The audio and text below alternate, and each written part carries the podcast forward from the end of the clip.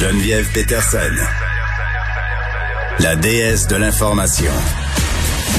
Vous écoutez Geneviève Peterson. Cube Radio.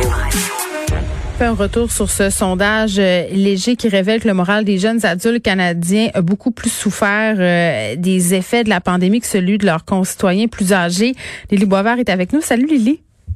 Salut Geneviève. Bon, écoute, la santé euh, mentale des jeunes, des jeunes adultes, des ados, là, je pense que c'est un sujet euh, dont on a parlé à, de multiples reprises pendant la pandémie, avec raison. Début de l'hiver, euh, on a parlé de la santé mentale, beaucoup des adolescents qui étaient affectés, notamment avec la fermeture des écoles, l'école à la maison.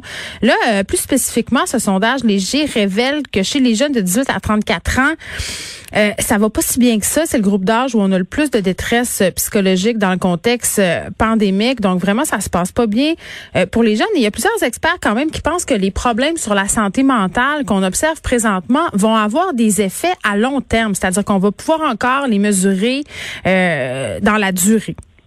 Mm Puis c'est une tendance qui dépasse le Québec. On l'a observé dans d'autres pays aussi. Euh, le fait que les jeunes sont plus affectés psychologiquement. Aux États-Unis, euh, il y a des chiffres récents qui montrent que 62% des jeunes adultes ont de la difficulté à dormir contre seulement 35% des personnes âgées depuis un an. Et les taux d'anxiété aussi qui sont déclarés suivent les tranches d'âge. Au Québec, on, on dit que c'est 12% des gens en moyenne qui avaient des problèmes de santé mentale, qui disaient en fait que leur santé mentale était mauvaise ou très mauvaise euh, au printemps dernier, alors que là, ça monte à 19% Là, on parle des moyennes, mais quand on regarde les 18-34 ans, c'est 22% en mai dernier, et là, on est rendu à 38% des jeunes adultes qui disent que ça va mal ou très mal. parce que c'est long, puis là c'est le couvre-feu, puis on a toutes sortes de mm-hmm. mesures sanitaires, puis même si on nous parle de vaccination, on nous parle de vaccination pour les personnes de 65 ans et plus. Euh, j'ai l'impression qu'il y a plusieurs d'entre nous, euh, puis je vais m'exclure parce que j'ai 38, qui on voit pas la, la lumière au bout du tunnel pandémique. Non, c'est ça. Puis je veux dire moi-même, euh, je le mentionnais, je pense la semaine dernière sur le fait que la santé mentale des personnes âgées, des fois, est associée à euh, plus de, de, résilience, plus de tempérance, parce qu'on dit que plus tu vieillis, plus tu vis des expériences, donc plus tu as développé des mécanismes pour y faire face. Ouais. Mais je veux quand même nuancer parce qu'il y a presque une petite hypocrisie dans cet argument-là, dans le sens que on peut pas non plus évacuer de l'équation le fait que le confinement, l'isolement, ça heurte de plein fouet les intérêts sociaux et les intérêts économiques des jeunes adultes.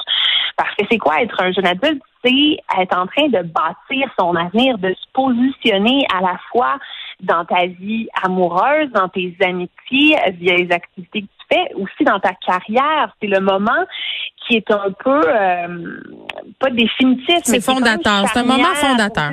C'est ça, qui est fondateur sur comment tu vas t'enligner pour le, le reste de tes jours. Donc là, quand tu te dis mon Dieu, je peux pas faire ça en ce moment, alors que je suis supposée faire ça en ce moment, c'est angoissant. Puis aussi, on a beaucoup jugé les jeunes adultes qui voulaient continuer de socialiser pendant la pandémie, malgré les mesures. Mais on peut pas non plus nier que le fait de dire à quelqu'un qui a 40 ans, euh, admettons qu'il a sa famille de fait, qu'il a sa carrière qui est bien enclenchée déjà, qu'on lui dise euh, isole-toi, fais le confinement, ça n'a pas les mêmes répercussions. Non, parce qu'on écoute tout District 31 de toute façon rendu le soir. Nous, ça n'a pas d'impact. Des enfants, ben c'est ça, sortais pas euh, nécessairement dans les bars tous les soirs non plus. Euh, t'es pas en train de te chercher un partenaire amoureux sur les sur les apps de dater. Donc c'est c'est très différent euh, pour les oui, gens. mais c'est intéressant. C'est intéressant ce que tu dis, Lily. Puis je suis un peu tannée du discours selon lequel les jeunes sont faibles, ont pas la coin dure, euh, que ça paraît que c'est pas la deuxième guerre mondiale. Qu'est-ce qu'ils feraient, oh mon Dieu euh, je, je, sais pas. Je trouve qu'il y a mm-hmm. quelque chose de profondément malhonnête dans dans cet argumentaire-là. Même si je trouve que, par exemple, une des affaires que moi je trouve, c'est qu'on a beaucoup tablé sur la santé mentale, on a beaucoup parlé de tout ça. Euh, puis peut-être que dans le discours ambiant, on a contribué à augmenter l'anxiété au, lieu d'être en mode solution, au niveau du discours. Puis comme parents, mettons, de jeunes, là, d'avancer justement mm-hmm. des façons de s'en sortir, d'essayer d'être plus proactif, d'être plus positif sans tomber dans le bonheur gaga. Mais tu comprends ce que je veux dire? Oui, oui, oui. Ben pour les pour les enfants, c'est vrai que c'est ça peut-être que les parents même les ados. Pour les ados aussi, effectivement, effectivement. Euh, puis, puis, en quelque part, là, j'ai pas comparé les, les statistiques pour les jeunes adultes versus les ados, mais je serais curieuse aussi de savoir les adolescents, ils ont quand même accès à l'école, alors que les jeunes adultes, on l'a beaucoup dit, les jeunes des cégeps, des universités. Oui, il était pogné euh, les limites de FaceTime, on peut s'en parler. Là. Tu sais, c'est, à un moment donné, ça, fait pas la job. Puis il y a aussi le fait qu'on envoie les jeunes sur les réseaux sociaux en ce moment, alors que, et le sondage léger le disait lui-même, c'était une tendance qui était à la hausse quand même depuis quelques années, le mm-hmm. déclin de la santé mentale chez les jeunes, et c'était déjà corrélé avec l'utilisation des réseaux sociaux. Là, on, on, peut se poser la question aussi parce que là, c'est le moyen principal, des fois le seul de communiquer avec euh, nos amis. Et, euh, et on peut pas non plus faire abstraction du fait que ça risque de déprimer les jeunes de devoir passer par là. Et en faisant mes recherches, j'ai découvert c'était quel réseau social qui était le plus négatif pour la santé mentale. Est-ce que tu peux le deviner? Instagram. Oui. Comment ça donc? ben, c'est juste des belles ben images positives. Ben, ce serait ça, ce serait ça. moi, je trouvais ça intéressant parce que j'avais beaucoup d'amis qui me disaient de, de me réfugier sur Instagram. Non, non, parce que non, non, non. Twitter et, et Facebook et, et, tu sais, ça provoque beaucoup de chicanes, il y a beaucoup de ah, Twitter, c'est attends, Twitter, c'est le repère des personnes haineuses. Donc, si tu veux te faire insulter, tu vas sur Instagram. Si tu veux te sentir vraiment mal puis avoir l'impression que tu as une vie vraiment ordinaire, tu vas sur Instagram. si tu veux parler avec ta mère, tu vas sur Facebook. Pas mal ça. C'est ça. chaque, chaque réseau social a sa mission. Mais oui, effectivement, c'est Instagram le pire, celui qui est, le plus euh, de nous faire sentir mal. Et puis, il y a aussi toute la question de l'insécurité financière. Là. On peut pas être hypocrite par rapport à ça non plus. Les jeunes sont plus pigistes, sont plus précaires et sont aussi plus nombreux à avoir perdu leur emploi. On a un petit groupe de 13% des travailleurs, les jeunes, qui a assumé 50% du manque à gagner des emplois l'année dernière. C'est pas rien, là. ils sont clairement les plus touchés économiquement.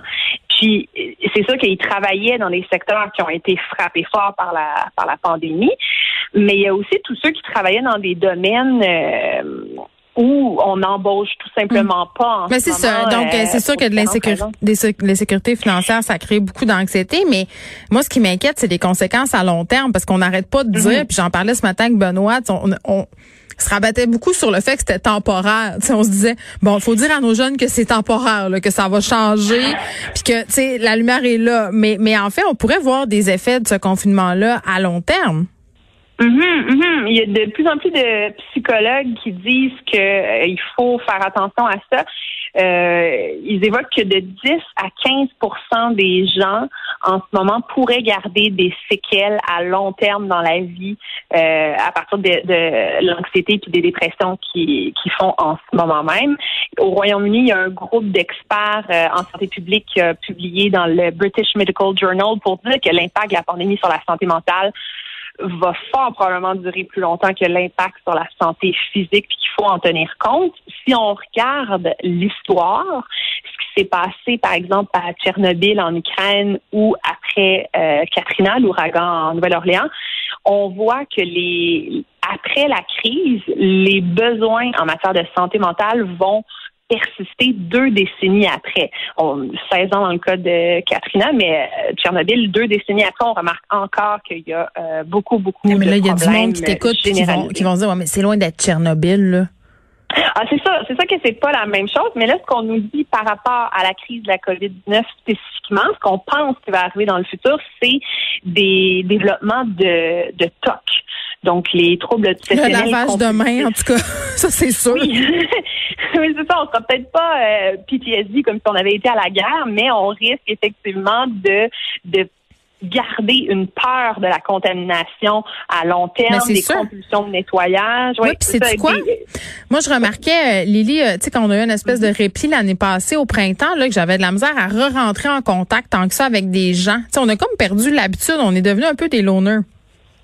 Oui, oui, oui, euh, ça aussi, ils disent qu'on est plus antisociable du fait que justement on parle moins avec euh, avec les autres. Et les personnes qui vivent de l'isolement, ce qu'on a observé par le passé, c'est qu'elles deviennent plus irritables, plus déprimées et plus égocentriques aussi. Euh, parce que tu es tout le temps toute seule avec toi-même, avec tes pensées, avec tes besoins, tes envies immédiates tu te confrontes pas à celle des autres, donc ta capacité à être empathique s'en trouve diminuée. Donc, euh, c'est un, vrai phénomène. Puis, il y a 70% des personnes aux États-Unis qui disent que la solitude ou l'isolement en ce moment, c'est mm. le principal facteur, la principale raison pourquoi euh, ils considèrent que leur santé euh, mentale décline depuis un an.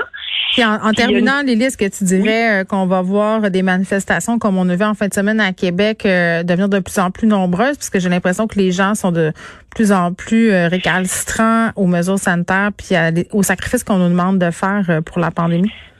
Ben là, c'est ça. Je, je, voyais des gens qui se posaient des questions. Euh, est-ce qu'il y a des tensions intergénérationnelles qui vont émerger? Ils sont déjà là. Euh, ils sont déjà ben, là. Ils sont là, mais ils sont quand même euh, assez douces, moi, je trouve, parce que, en tout cas, personnellement, sur les réseaux sociaux, j'ai vu quand même assez peu de jeunes qui montraient de la colère ou de la frustration par rapport aux, aux générations plus vieilles. Puis je me demande si c'est pas le, notamment l'isolement et, le fait de, de passer un, un, dur moment d'être en dépression qui limite aussi l'envie de se mobiliser puis de revendiquer.